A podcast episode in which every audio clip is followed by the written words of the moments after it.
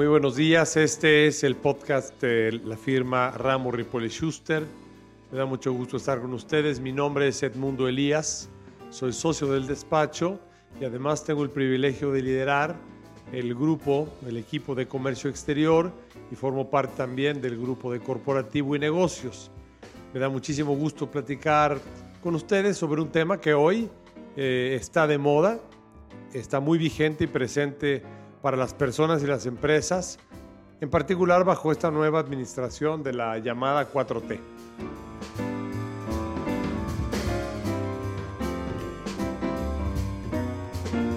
Durante muchos años han existido prácticas comerciales de negocios que están íntimamente relacionadas con temas éticos. Normalmente no se acostumbra en la práctica referirse a ellos así, como temas éticos. Sin embargo, lo son. Tanto tienen que ver con prácticas, comportamientos y temas relacionados con conducirse de manera no solamente legal, sino también legalmente ética y correcta y que se conforme con buenas prácticas y principios que tienen que ver con honestidad, prudencia, diligencia e integridad. Y es así que durante las últimas, los últimos tiempos se han eh, dado la tarea eh, de manera global y ahora nacional de emitir y aplicar una serie de leyes que tienen relación con temas muy puntuales. Por poner algunos ejemplos, y no se limitan nada más a estos. Las leyes anticorrupción, comenzando por estándares muy altos que comenzaron eh, quizás en, en la en 1970 con el, famoso FCPA por sus siglas en inglés, o Foreign Corrupt Practices Act, o el propio Anti-Bribery Law del Reino Unido, que, dicho sea de paso, estas dos leyes se aplican incluso en forma más, se dice extraterritorial, más allá de las fronteras. Incluso en México hay ejemplos de su aplicación. México tiene también leyes anticorrupción, y han existido intentos por realmente aplicarlas y ha habido esfuerzos para hacerlo, pero estos se han quedado evidentemente cortos o en algunos casos pues han quedado inclusive infructuosos. Además de estas leyes anticorrupción que son las más obvias, las más próximas, pues existen también leyes antilavado de dinero que tienen relación con las primeras. Estas leyes atienden a ciertas actividades que, bueno, son proclives o vulnerables a actos que se relacionan con actividades claramente ilícitas. Eh, esta ley eh, antilavado de dinero tiene un catálogo de actividades precisamente que se le denomina vulnerables y que deben ser monitoreadas y en su caso reportadas a las autoridades competentes. Existen además otras regulaciones eh, muy poco probadas y conocidas que son aquellas relacionadas con controles a la exportación y que son parte de todo un engranaje internacional del que México es parte a partir de 2011, relacionadas con ciertas prácticas encaminadas a evitar y prevenir prácticas antiterroristas para evitar el uso y la comercialización e incluso la proliferación de armas de uso convencional y de las llamadas bienes de uso dual, que son esencialmente bienes que pueden ser utilizados para fines lícitos, para fines buenos o para causar el mal. El ejemplo más práctico, más común que se utiliza es el nitrato de amonio, que es comúnmente utilizado para hacer abonos, pero también puede ser utilizado para hacer bombas. Y de esto hay ejemplos, tristes ejemplos en la historia, donde se han dado actos terroristas a base de creación de este tipo de, bombas a base de, de, bienes que se comercializan y se pueden comprar en cualquier, casi en cualquier tienda de autoservicio.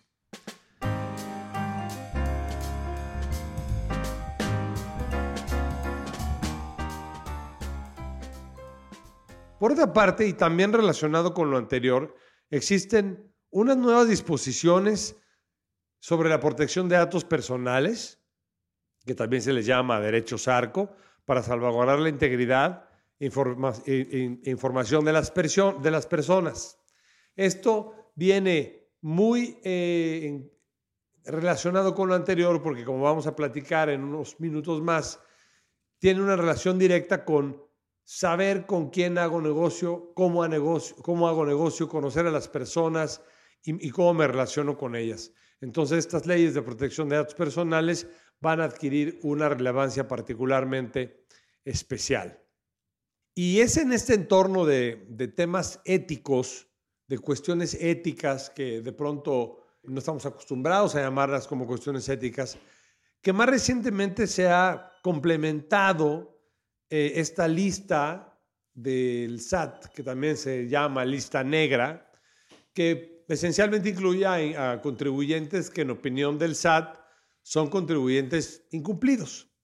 Eh, esta lista se incluye porque, bueno, tiene un aspecto ético de incumplimiento legal y de no tener unas prácticas que permitan cerciorarse de que uno es un contribuyente cumplido.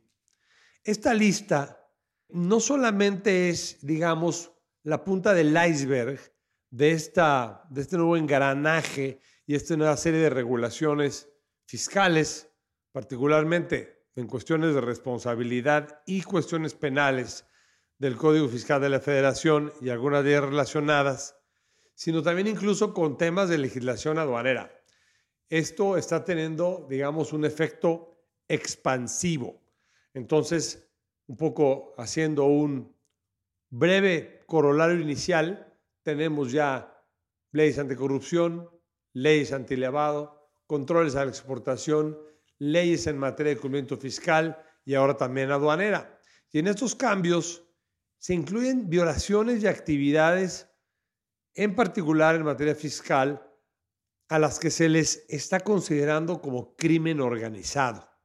Y quiero subrayar esta parte de crimen organizado porque es uno de los cambios fundamentales y que nos va a llevar a la discusión de la plática de hoy, que tiene que ver esencialmente con la Ley Nacional de Extinción de Dominio.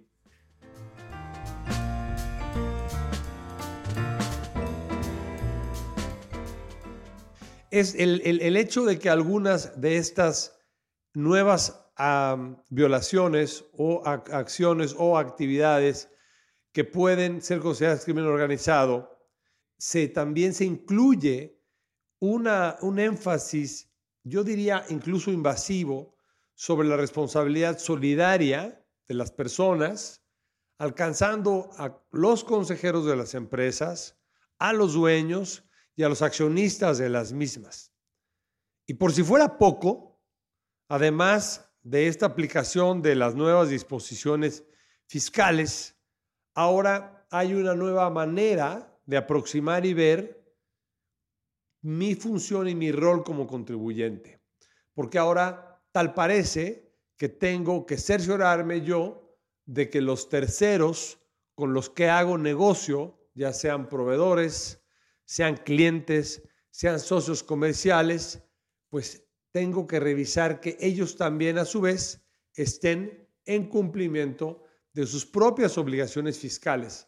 Es una especie de función derivada de auditoría que nos está pasando la autoridad ahora a los particulares. Esto con una base y un principio eh, que puede ser calificado de diferentes maneras, pero al fin del día es un principio de diligencia que más adelante iremos desglosando. Y ya dentro de este nuevo marco legal de, de nuevos estándares éticos, que quizás sea eh, la forma de verlo en una forma como se llama también holística, de ver el todo y no nada más ver las partes, este nuevo entorno de estándares éticos, se publicó esta Ley Nacional de Extinción de Dominio. Esta ley eh, tiene evidentemente como, como fin principal atender a ciertos asuntos muy puntuales y que están relacionados fundamentalmente con el crimen organizado, con la corrupción, tráfico ilícito de estupefacientes, el secuestro, la trata de personas, entre otras conductas. Claramente conductas reprobables en todos aspectos y como he dicho, que tienen que ver con temas delictivos, pero además con temas éticos.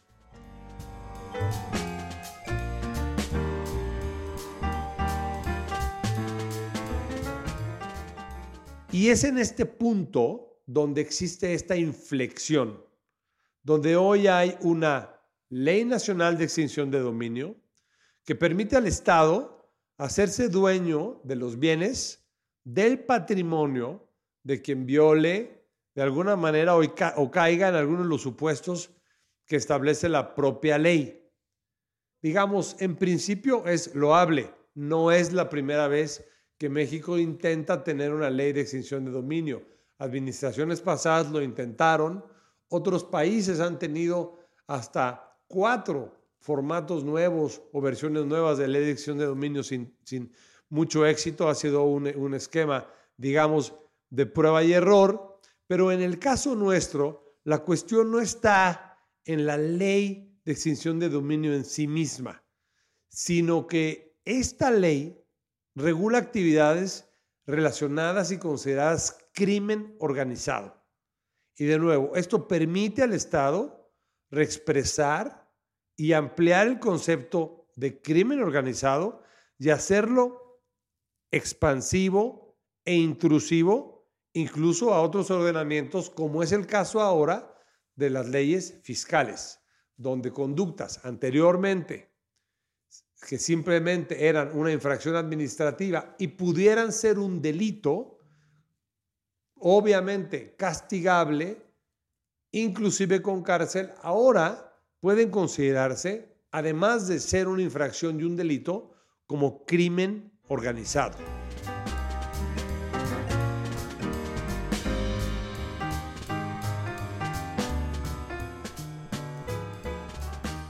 Esta reforma fiscal reciente eh, considera crimen organizado, por ejemplo, a ciertas actividades en el ámbito fiscal y aduanero. Eh, por poner un ejemplo, en el ámbito aduanero, si hay omisión en el pago de impuestos de importación y se rebasa cierto umbral, un umbral de aproximadamente 7 millones de pesos, eso se considera ahora crimen organizado. Lo que era francamente inaudito en el pasado. Habrá que cuestionar seriamente si realmente la pena corresponde al monto de la, de la sanción.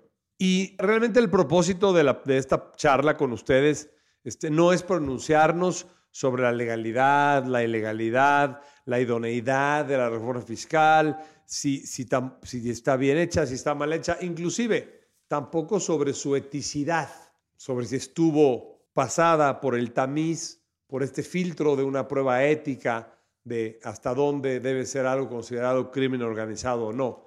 El hecho está en que ya está. El hecho está en que está vigente o entrará en vigor pronto. El hecho está en que tenemos que prepararnos. El propósito de hoy, de nuestra charla, es plantearnos qué debemos hacer ante ese nuevo entorno. No podemos permanecer inamovibles, no nos puede entrar la parálisis, tenemos que hacer cosas, tenemos que dar soluciones. Y la verdad es que casi todos, bueno, la mayoría de las personas que se dedican a los negocios, estamos expuestos a estas nuevas disposiciones, ya sea de antilavado, anticorrupción, protección de datos personales, controles a la exportación y cumplimiento, obviamente, de obligaciones fiscales y aduaneras. Y el reto está ahí. ¿Cómo voy a enfrentar? ¿Cómo me voy a preparar en este entorno? Y diría yo, en este nuevo entorno complejo de regulaciones que tienen una ley que puede en última instancia quitarme mis cosas, quitarme mi patrimonio, la Ley Nacional de Extinción de Dominio.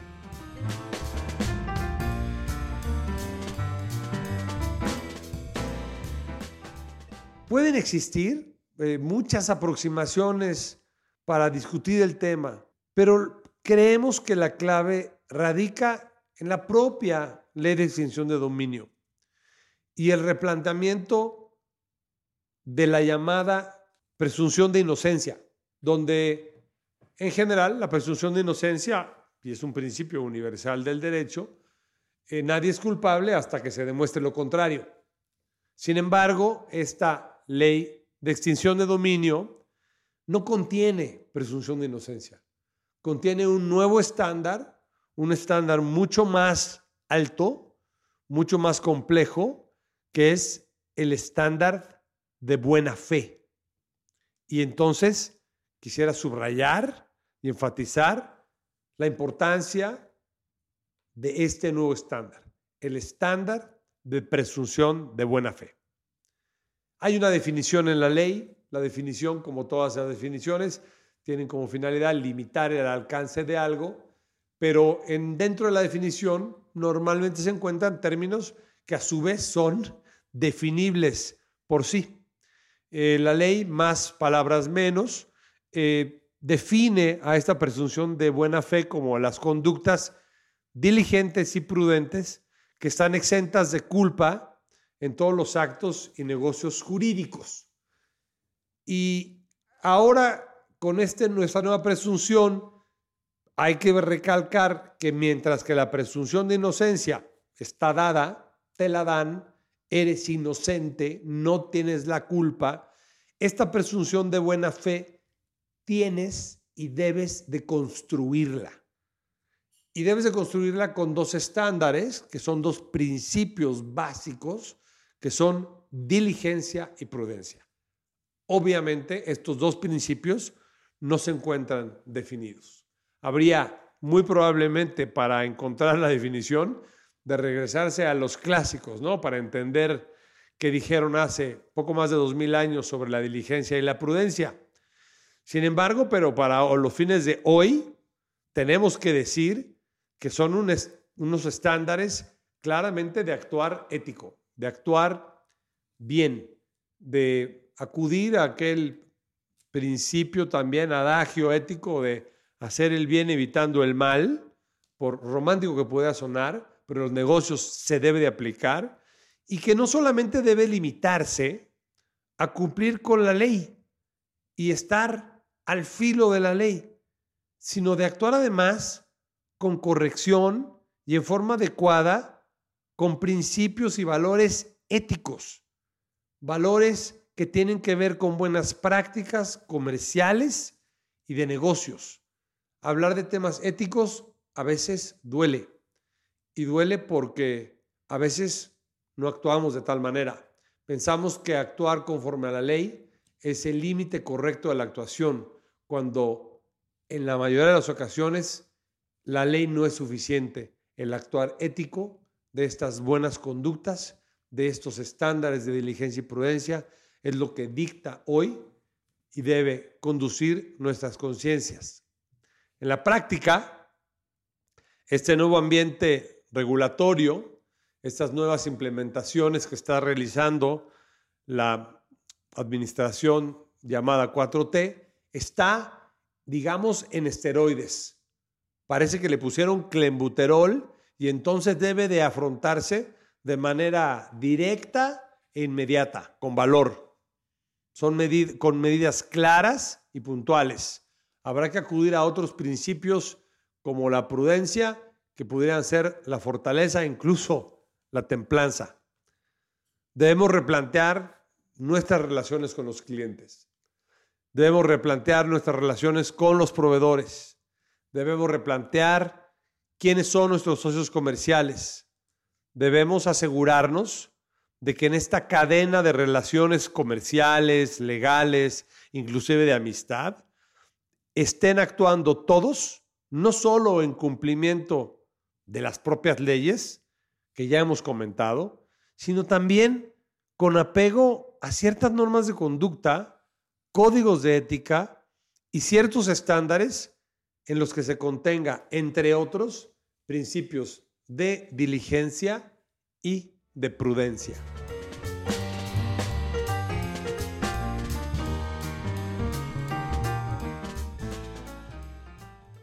Lograr estos fines obviamente no resulta fácil. Hoy la palabra del día es cumplimiento. Y me permito para fines de la charla de hoy usar el vocablo en inglés compliance, porque a diferencia de la palabra cumplimiento, la palabra cumplimiento parecería que tiene una conexión directa simplemente con la ley, mientras que compliance como tal es un concepto y es un concepto ampliado que incluye e involucra no nada más el aspecto puramente legal, sino además el aspecto del actuar en forma ética, de actuar correctamente.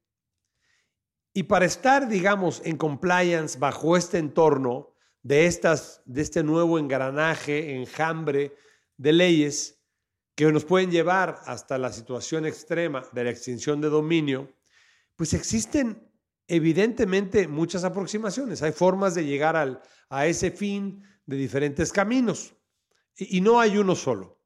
Pero parecería que, al menos en opinión nuestra, hay que reparar regresar, hacer un, un, alto en el camino y comenzar por, por preguntarse, ¿conozco realmente a mi cliente? ¿Conozco realmente a mi proveedor? ¿Conozco a mis socios comerciales que pudieran ser mis amigos? Y si los conozco, además, ¿tengo bien documentadas mis operaciones? ¿O hago mis tratos con un apretón de manos? Sé quiénes son, sé de dónde tienen su dinero, cómo lo hicieron. Además, si tuviera mi documentación, la guardo, la custodio, tengo los archivos, los tengo en físico, los tengo digitalizados, no los tengo. Y si tengo mis documentos y los tengo archivados, mis documentos tienen las suficientes, el suficiente contenido o cláusulas y lenguaje legal que me permita tener los remedios legales en caso de ponerme o estar en una situación de incumplimiento?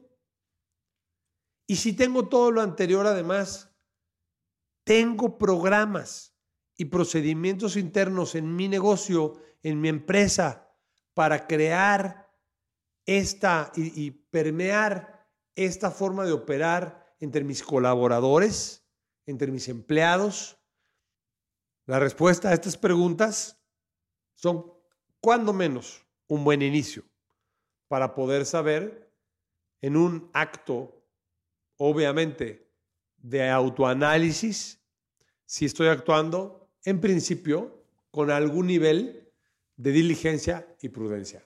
Si, mis, si lo que estoy haciendo está limitado simplemente al tema legal o si de verdad estoy yéndome al siguiente nivel de estándar, que es lo legal sumado de lo ético.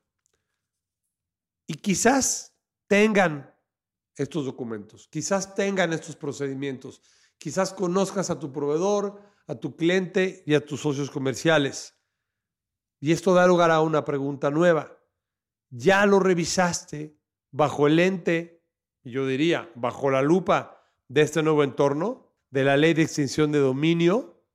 estás preparado para crear lo que yo denomino un, un ciclo virtuoso donde tengas una adecuada selección de tu proveedor, muy conocido ahora, y se usa inclusive en el, por sus siglas en inglés como acrónimo el KYC, Know Your Client, si conoces a tu cliente, hay que hacerlo expansivo. Conoce a tu proveedor, conoce a tu socio comercial, Hoy día, por temas obvios de lavado, anti-lavado de dinero y temas anticorrupción, hay este fenómeno de que tanto instituciones financieras, instituciones altamente reguladas, tienen ya programas implementados. Pero no basta con que ellos lo tengan. Uno, como cliente de ellos y como jugador de otras relaciones jurídicas de negocios contractuales, también que tener que tenerlo.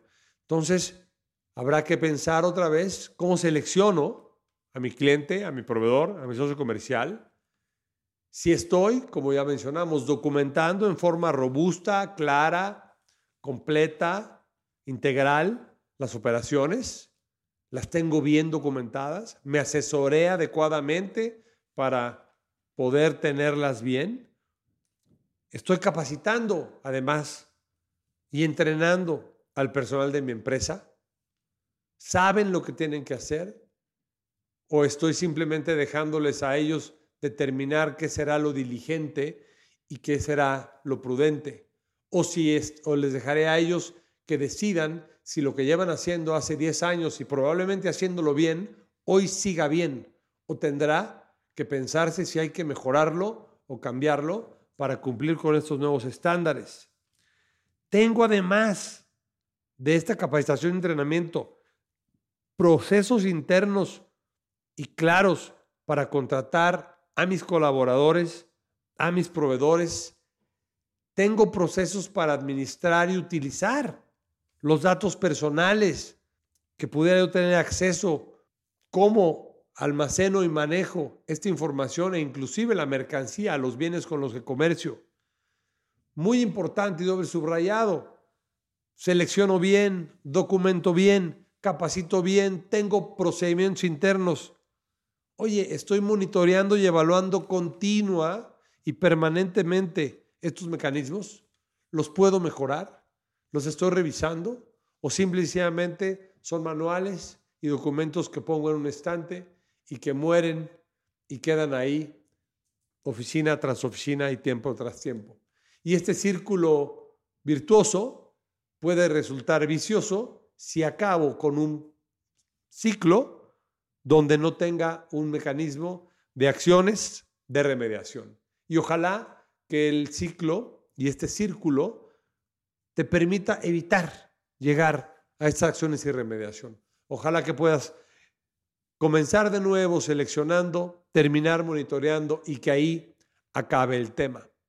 Porque es una realidad que las consecuencias de no hacer esto pueden ser serias, muy serias, incluso y sin temor a exagerar, dramáticas, porque tienes inminentemente el tema de la extinción de dominio.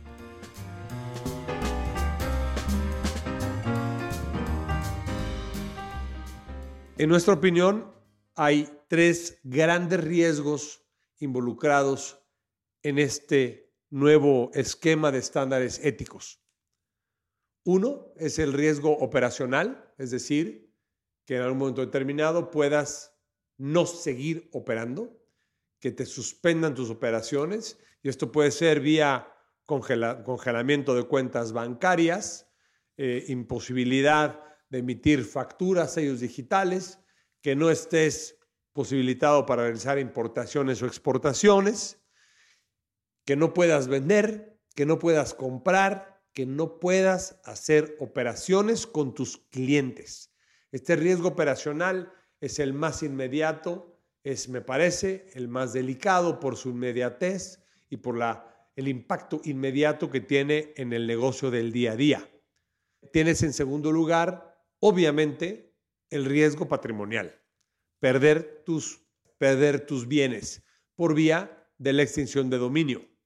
Este nuevo esquema es un esquema, de nuevo, no probado, que tendrá, como casi todo, ser a base de prueba y error, donde una ley penal, en naturaleza penal, de crimen organizado en general, tiene para su funcionamiento y desapropiación de los bienes un mecanismo de derecho civil, un proceso civil, lo que lo hace muy peculiar. Y en medio de este proceso tiene además una instancia de una formación de lo que se llama una carpeta de investigación, donde el gobierno investigará y podrá, de ser autorizado legalmente, podrá intervenir teléfonos, comunicaciones, correos electrónicos, comunicaciones de redes sociales, en fin. Incluso sin tú saberlo, puedes enterarte de la comisión de algo después de que ya lo has realizado. El riesgo patrimonial es alto. Y un riesgo del que se habla poco, pero que a mí me parece muy relevante poner sobre la mesa, es el riesgo reputacional. Porque si no puedes operar o si te acusan de algún ilícito que tenga como consecuencia o dé lugar a la extensión de dominio, tu buen nombre, tu buen nombre comercial, tu reputación queda dañada. Y para algunos, lo único que tenemos es la reputación. No dejen de lado, no dejen sin ver que los riesgos comerciales y los riesgos patrimoniales son importantes, pero el riesgo reputacional nos parece esencial.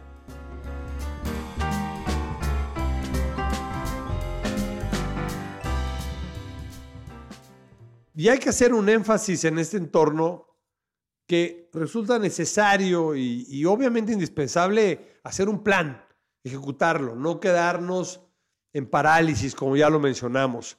Y además hay que hacerlo con cierta premura, hay que hacerlo a la brevedad razonablemente posible. Hay que regresar y revisar qué hago y cómo lo hago. Desde que me estructuro, hago estrategia y planeo lo que voy a hacer, mi negocio, desde que empiezo a producir y a suministrar, comprar y vender bienes y servicios, hasta que estoy importando, exportando y cumpliendo con todas las regulaciones relativas a la entrada y salida de bienes, cuando ya produje, a la venta, distribución, cómo manejo mi publicidad, cómo hago mis actividades postventa y en todo este entorno tener un plan para el control de riesgos y evidentemente de protección patrimonial y como ya dije, reputacional. Hay que realmente prepararse en un entorno de cumplimiento y aplicación de esta ley con estos estándares legales y subrayo éticos nuevos, redimensionados y con alcances que todavía no han sido probados. Y en este movimiento de prueba y error podemos caer en situaciones que no queremos estar.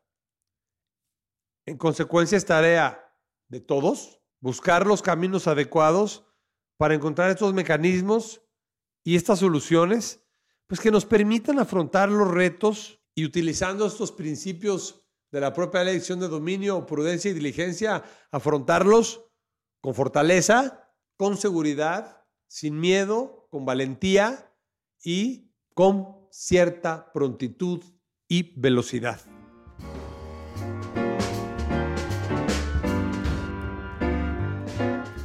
En nuestra firma Ramos Ripoli Schuster estamos trabajando arduamente, estamos listos, estamos preparados para poder ayudarlos a afrontar estos retos, para poder crear, como dice la ley, ante todo, estos estándares de buena fe, de buenas prácticas,